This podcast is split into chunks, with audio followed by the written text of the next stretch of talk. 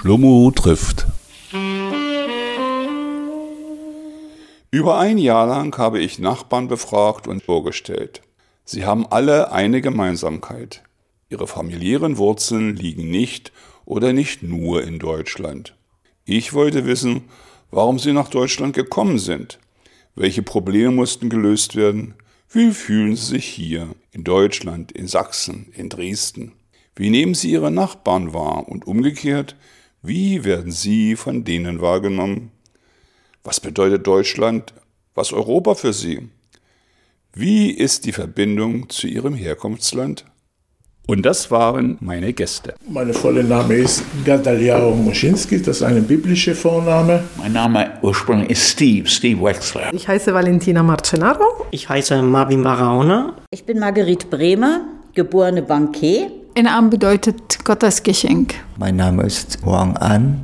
Ich bin die Elena. Mein Name ist Jadwiga Schöne. Ich bin geborene Schmidtke. Ich heiße Rideka. Mein Name ist Khalid Masadi. Die Namen ihrer Herkunftsländer lesen sich wie das Inhaltsverzeichnis eines Weltatlas.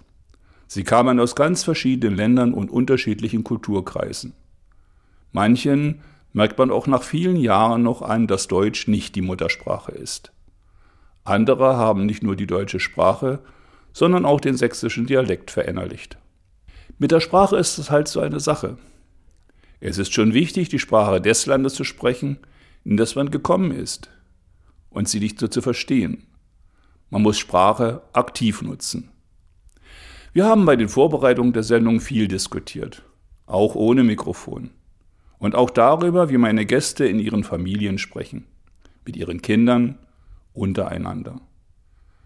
Natürlich wollte ich wissen, ob Sie schon mit Deutschkenntnissen eingereist sind, wann und wo Sie Deutsch gelernt haben, welche Rolle Ihre Muttersprache heute noch spielt.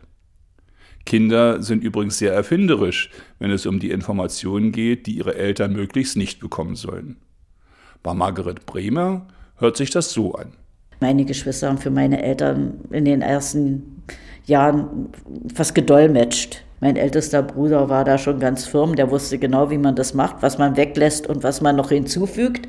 Ganz besonders, wenn es darum ging, wenn die Lehrerin ins Hausaufgabenheft geschrieben hat, der so und so stört, und äh, mein Vater unterschreiben musste und mein Vater ja immer nicht so recht wusste, was er da unterschreibt, dann wurden Geschichten erfunden, aber ich glaube, das ist eine Sache, die bei Kindern vielleicht auch zu entschuldigen ist, aber als dann die Lehrerin merkte, dass das wohl nicht ganz so vielleicht zu Hause besprochen wurde, wurden dann diese Texte rot geschrieben, weil man ja wusste, dass rot die Farbe der Arbeiterklasse ist und so hat mein Bruder das zu Hause begründet und mein Vater immer, wenn rot was im Hausaufgabenheft stand, das mit sehr angenehmer Stimmung unterschrieben hat, bis es dann eines Tages doch aufflog. Aber das war nicht nur in unserer Familie so, die anderen Kinder waren genauso taktisch klug, um das noch auszunutzen. Marvin Barahona hatte keine deutschen Sprachkenntnisse, als er zum Studium hierher kam. Freunde haben ihm geholfen, nicht nur die deutsche Sprache, sondern auch Deutschlands Kultur zu verstehen. Als ich nach Deutschland kam, sprachte ich kein Wort, kein Wort Deutsch. Und dann brauchte ich eigentlich äh, viel Hilfe. Und sie haben mir viel erklärt, äh, wie macht man das oder äh, und sind wir in unterschiedliche Orte gegangen, ein bisschen über die deutsche Kultur erzählt und so weiter und so fort. In Amsayat Mahmoud berichtet, wie sie die deutsche Sprache gelernt hat. Für sie ist Persisch aber genauso wichtig, weil ihre Klienten, wie sie sagt, aus dem Irak, dem Iran, Afghanistan kommen. Und ich erfahre von ihr, dass Sprache durchaus flüchtig sein kann. Ich habe die deutsche Sprache erst äh, an der Volkshochschule. Das war im 1998. Erster Sprachkurs, den ich besucht habe. Und da war auf unsere Kosten. Und stellen Sie sich vor, eine vierköpfige Familie ohne Sprache hier und Englisch konnte nicht, nicht überall helfen. Zu Hause ist Arabisch, auf jeden Fall. Das eine Rede mit, mit dem, äh, mein Mann und so. Aber die Kinder, als die, die Kinder, der, äh, der Sohn äh, spricht sowieso kein, äh, kein, äh, weder äh, Arabisch noch Deutsch, weil er schwerbehinderter ist. Aber mit der Tochter, sie hat die deutsche Sprache schnell in der Schule gelernt, aber bleibt, mm, als sie Erwachsene geworden, dann haben wir uns mal äh, auf Deutsch unterhalten. Aber als Kind noch, sie, sie lernt und spricht in der Schule Deutsch. Zu Hause war Arabisch. Jede Sprache, egal jetzt, was ich lerne oder was meine Muttersprache. Wenn ich die nicht äh, ausübe, dann äh, wird, wird fliehen vom Kopf. Und äh, es ist schon, die Sprache ist ausüben. Und ich finde kein, kein Widerspruch oder mh, mm, kein Problem, dass man äh, äh, bei der Sprache zu sprechen. Sogar, ich, ich, ich habe im Iran die persische Sprache gelernt. Und in den ersten Jahren, wo ich hier äh, war oder wenn wir hier ankamen, da habe ich die Sprache nicht ausgeübt. Da war für mich sehr, sehr schwierig am Anfang, als ich Sozialarbeiter hier jetzt beim ÖZ äh, angefangen habe, manche Klienten, die aus Afghanistan, da habe ich schon immer ähm, äh, manche Worte ähm, nicht schnell äh, wieder zurück zu äh, im Kopf. Da habe ich gefragt, und was sagt man das in Persisch? Was sagt man? Aber weil ich die ganze äh, mehrere Jahre nicht ausgeübt habe. Aber danach, jetzt, äh, es ist so. Sogar manche Iraner, die hier kommen und da sagen, sie sprechen sehr gut äh, Persisch. Wie, wo haben sie schon gelernt?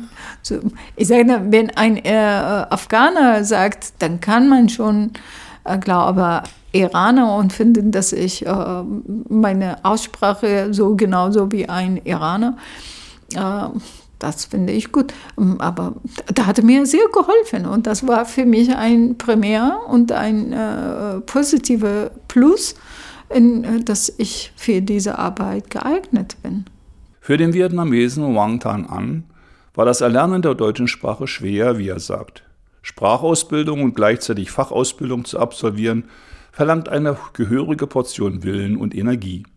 Immerhin hat es sich für ihn ausgezahlt. Deutsch habe ich also in Vietnam also für sechs Monate gelernt und äh, dann habe ich äh, hier in Deutschland auch ein Jahr gelernt und danach also äh, ab in, zum Studium ja und das ist ähm, äußerst so schwierig ähm, äh, parallel muss man Deutsch lernen und, und auch die Fächer, also auch in Deutsch. Das ist gut für uns, äh, wie ich schon erwähnt habe, dass wir ein Praktikum vorher ge gehabt haben, um den äh, Fachbegriffen, also die technischen Fachbegriffen, also schon vorher wissen. Ja. Und daher haben wir leichter als äh, die Studenten, die direkt aus also der Heimat, also äh, gekommen sind und direkt also zum Studium ähm, äh, reingekommen sind. Das, äh, das ist gewaltig also Unterschied und wir haben wirklich viel Vorteile gehabt. Deutsch ist für Valentina Marcenaro schon lange kein Problem. Schließlich hat sie Literaturwissenschaften in Deutsch und Englisch studiert, ihre Diplomarbeit in New York geschrieben. Nach Deutschland ist sie übrigens vor allem gekommen, weil sie ihre Sprachkenntnisse verbessern wollte.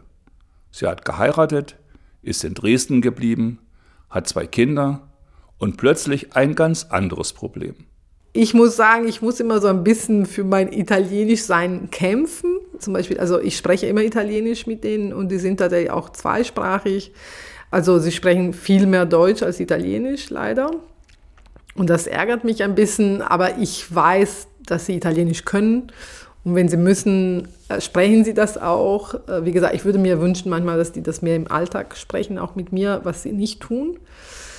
Aber ist egal, so mein Mann sagt immer, ja, du übertreibst, so ist nicht so schlimm. das Zweisprachige oder das Italienisch-Deutsch hm, spielt keine Rolle in dem Sinne, dass für die total selbstverständlich ist und das ist gar kein Problem. Elina Zirkiner weiß, dass der einzig erfolgreiche Weg zum Erlernen und Beherrschen einer Sprache deren ständiger Gebrauch ist. Was aber tun, wenn das Umfeld dafür denkbar ungeeignet ist? In der russischen Community spricht man halt Russisch und nicht Deutsch. Eine zum Erlernen der Fremdsprache kontraproduktive Realität. Hinzu kommt, dass natürlich die Muttersprache auch an die eigenen Kinder weitergegeben werden soll. Es kann funktionieren. Elena Zirkener erzählt ausführlich. Da haben wir uns bei Sprachkurs angemeldet. Wie ich das jetzt weiß, das glaube ich, das war eure Schule. Glaube ich, haben wir das gleich angemeldet. So, und dann haben wir ein halbes Jahr Deutsch gelernt. Ohne Sprache geht nicht.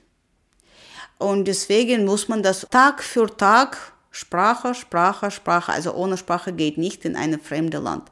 Natürlich, das war ein bisschen schwierig. Wir waren nur in, sage ich mal so, nur in russischsprachige Umgebung.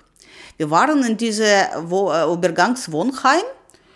Natürlich, das war auch Sprachkurs, aber dann nach diesem Sprachkurs sind wir wieder zurück in Wohnheim und dann waren wir unter sich. Haben wir natürlich Russisch miteinander gesprochen. Meine Tochter äh, kann natürlich fließend Russisch, also wir sprechen zu Hause Russisch. Sie kann auch lesen und schreiben und das ist ganz gut. Ja, also sie spricht natürlich fließend Deutsch, ab und zu auch Sächsisch. Natürlich auch, auch sprechen zu Hause Russisch. Also ich finde, das ist ganz okay. Also ich glaube, jeder, jeder andere, jeder zweite und dazu gehörige noch zusätzliche Fremdsprache macht ganz einfach reiche, reiche Kopf, reiche Gedanke, reiche Mentalität. Also das kommt verschiedene Kulturen ins Spiel. Also ich glaube, umso mehr, umso besser. Ähm, nicht viele, nicht viele damals schon geschafft, äh, richtig mit Sprache vorwärts zu kommen. Weil ganz einfach war keine, keine Kontakt mit, sage ich mal so, mit deutschsprachigen Leuten. Fast, das war gar kein Kontakt, weil in Sprachkursen waren auch nur, nur russische Sprachige dabei. Die junge Inderin Ritiger Gose hat in der Schule Deutsch gelernt, aber erst ab der 11. Klasse. Und auch das war, wie sie sagt, nur Zufall, denn ihre Schule hat als einzige Fremdsprache Deutsch im Angebot. Ich erinnere mich noch daran, dass ich eine halbdeutsche Freundin hatte, als ich so neun war. Und dann haben wir irgendwie angefangen, deutsche Unterrichten zu haben, also für die Sprache, und haben aber blieben dabei nur für zwei, drei Mal, ich glaube. Und dann haben wir nur die Nummern gelernt auf Deutsch und vielleicht äh, Hallo und wie geht's und sowas. Aber dann habe ich überhaupt kein Deutsch gelernt, bis ich in der elften Klasse war. Und es war eigentlich nur Zufall, dass meine Schule nur Deutsch als eine Fremdsprache angeboten hat. Sonst hätte ich nie, also äh, Deutsch gelernt. Ich wurde vielleicht Französisch oder eine andere Sprache lernen vielleicht. Also ich, wurde, ich war nicht so angezogen von Deutsch als eine Sprache selbst. Es war Zufall. Und dann, als ich Deutsch gelernt habe, für so eineinhalb Jahren, habe ich entdeckt, wurde ich informiert, dass ich mich auch an deutschen Unis bewerben kann. Und ich habe das gemacht, nachdem ich mit meinem Abitur fertig war. Und es hat geklappt. Also es war total Zufall. Jadwiga Schöne war es wichtig, dass ihre Kinder, geboren in der DDR, die polnische Sprache erlernten. Es war das Stückchen, was sie ihnen unbedingt von ihrem eigenen Geburtsland mitgeben wollte. Wie sich zeigen sollte, setzte sie ihre guten Vorsätze bei ihren Kindern letztendlich mit unterschiedlicher Intensität um. Dennoch, alle drei Kinder können sich bestens auf Polnisch verständigen. Und das nicht nur mündlich. Darauf ist Jadwiga Schöne stolz. Selbstverständlich sprach ich mit, mit meinem Großen nur Polnisch. Und mein Mann Deutsch und hier die Großeltern, seine, die hier sind, die haben dann auch nur Deutsch gesprochen und die Großmutter von meinem Mann. So, also es war von mir aus Polnisch, aber von der ganzen Umgebung Deutsch.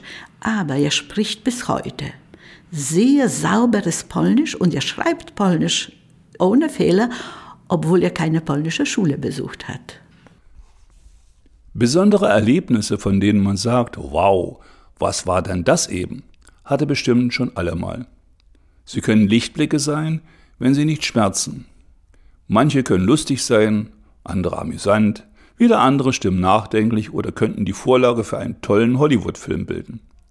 Meine Gäste haben von sich erzählt, über ihre Familien berichtet, sie haben mit und ohne Mikrofon über Begebenheiten gesprochen, die sie erlebt und in Staunen versetzt haben.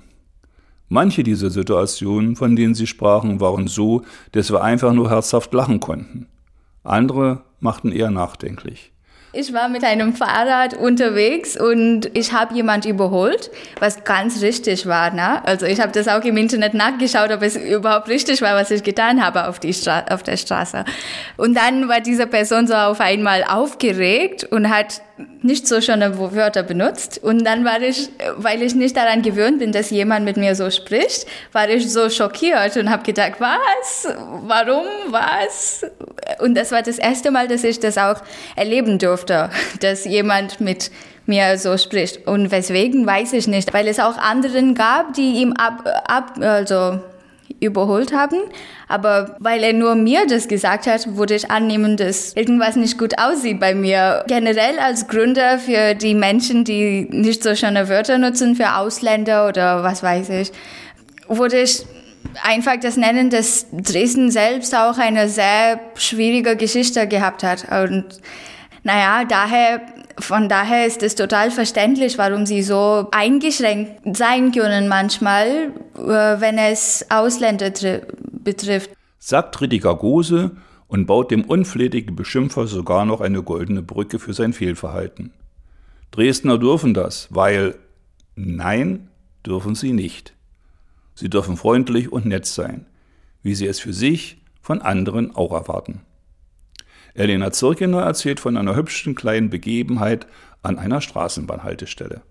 Ich war an Haltestelle, habe, äh, und dann habe ich das auch, glaube ich, Straßenbahn gewartet, kommt eine alte Frau entgegen und sie beginnt schon an zu fragen nach dem Motto, ja, können Sie bitte sagen, ob das 12 hier fährt oder nicht? Sie meint Straßenbahn. Und ich wollte, ich wollte gerade sozusagen alles erklären. Ich habe das übrigens gewusst. Sie kommt näher, guckt auf mich und sagt, nee, Sie wissen das nicht und geht weiter. Geht ganz einfach weiter. Ich war so überrascht. Ich habe ich, ich hab das übrigens gewusst. Auch Elena Zirkener entschuldigt die Reaktion der älteren Fragestellerin mit dem Hinweis darauf, dass man in Dresden zu DDR-Zeiten Ausländer nicht gewohnt war. Mit Verlaub, DDR-Zeiten liegen Jahre zurück. Haldun al-Sadi hat Schlüsselerlebnisse ganz anderer Art. Er, der gebürtige Karl-Marx-Städter, spricht natürlich perfekt Deutsch. Das irritiert so manche angesichts seiner äußeren Erscheinung. Und so kommt es bei Begegnungen immer wieder zu Fragen nach seiner Identität. Gegen ehrlich neugierige Fragesteller hat er übrigens nichts.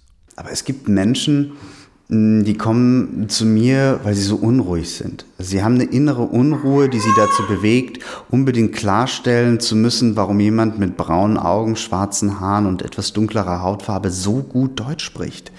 Und dann mir die Frage stellen und dann einfach gehen. Also denen es tatsächlich eben nur um sich selbst geht und, und die und um klarzustellen, dass, dass, dass man diese innere Anspannung, die man hat, nicht mehr haben muss. Ne? Weil, ach ja, der ist anders und daran liegt.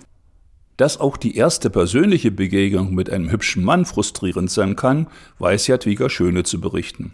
Alles begann auf einer Busfahrt. Und es war noch so komisch. Wir waren in Sompkowice-Schlonski. Das ist dort schiefer Turm auch so. Und gingen wir durch das Gelände und halb hinter mir lief er. Und ich habe etwas zu ihm gesagt, habe ich mich umgedreht, sonst habe ich ihn nicht beachtet weiter. So, so etwas gesagt und der, so, so, so, so hat er geantwortet, wie ich jetzt sage. Da habe ich mir gesagt, nein, also mit dem redest du nicht mehr. Du bist so doof. Du sprichst ihn an und der brummt dir da was vor. Also, nein. Es kam dann doch ganz anders. Und der mufflige junge Mann wurde und blieb bis zu seinem Tod ihr Ehemann. Als Valentina Macenaro nach Deutschland kam, hatte sie das Problem, dass wie eine Persiflage auf eine uralte Frage daherkam. Was war er da, das Huhn oder das Ei? Der deutsche Amtsschimmel und wahrscheinlich nicht nur der wiehert ganz schön laut, wenn es um die Frage geht, muss ich eine Wohnung, sprich ein Bleiberecht haben, um eine Arbeit zu bekommen, die ich nur bekomme, wenn ich eine Wohnung, sprich ein Bleiberecht habe? Oder umgekehrt? Also, muss ich eine Arbeit haben, um eine Wohnung? Ach was, Valentina erzählt diese ihre Story, aus gehörigem Abstand sehr belustigt. Ich bin kurz vor Weihnachten angekommen und ich hatte so einen, ach, irgend so einen Job, einen Aushilfejob in Karstadt gefunden. Und die meinte, ja, aber äh, Sie können mich jetzt nicht nehmen, wenn ich keine Aufenthaltsgenehmigung habe. Und interessanterweise aber krieg, kriegte ich keine Aufenthaltsgenehmigung, wenn ich keinen Job habe. Deswegen habe ich gesagt, okay, dann wie soll man das bitte schön machen? Muss man da hierher kommen und schon einen Job haben, um hier bleiben zu dürfen? Und damals war meine Lösung, äh, ich habe mich einfach an der Uni angemeldet, damit ich irgendeinen Status habe. Und dazu musste mein Vater auch erklären, dass der mir monatlich Geld gibt, damit ich nicht zu Last des Staates falle. Die Anmeldung an der Uni war nur pro forma. Ich war gerade fertig mit dem Studium. Ich wollte nicht nochmal studieren. Und dann habe ich angefangen zu arbeiten. Interessanterweise am Anfang als Italienischlehrerin, weil ich nichts anderes gefunden habe. Und zwar als Freiberufliche. Und dann haben sie mir tatsächlich die Aufenthaltsgenehmigung verlängert, glaube ich. Aber ich musste mehrmals um Ausländerbehörde gehen und das war immer total unangenehm. Naja, und dann bei mir ging es wirklich dann so, dass ich dann, wie gesagt, meinen Mann kennt oder meinen zukünftigen Mann und wir haben doch alle Etappen sehr schnell hinter uns gebracht. Und als wir geheiratet haben, aber war auch interessant, weil ich habe gesagt, okay, dann gehen wir jetzt dahin und du kommst mit und du siehst, wie das ist. Und das war auch interessant, weil dann sind wir dahin gegangen und ich glaube, es hieß, wenn du meinetwegen zwei Jahre lang Studentin bist und dann eben als Arbeitnehmende dich registriert, musst du diese Status mindestens zwei oder drei Jahren behalten, um überhaupt eine unbefristete Aufenthaltsgenehmigung zu bekommen. Und mein Mann war total außer sich, weil man dachte, was, meine Frau kann jetzt hier nicht bleiben und so. Letztendlich dann ging es, ich habe das für zwei Jahre nochmal verlängert bekommen und danach habe ich eine unbefristete und ich bin nie wieder dahin gegangen, muss ich sagen. Und ja, und jetzt glaube ich, ist jetzt gültig und ich muss nichts mehr machen. Also,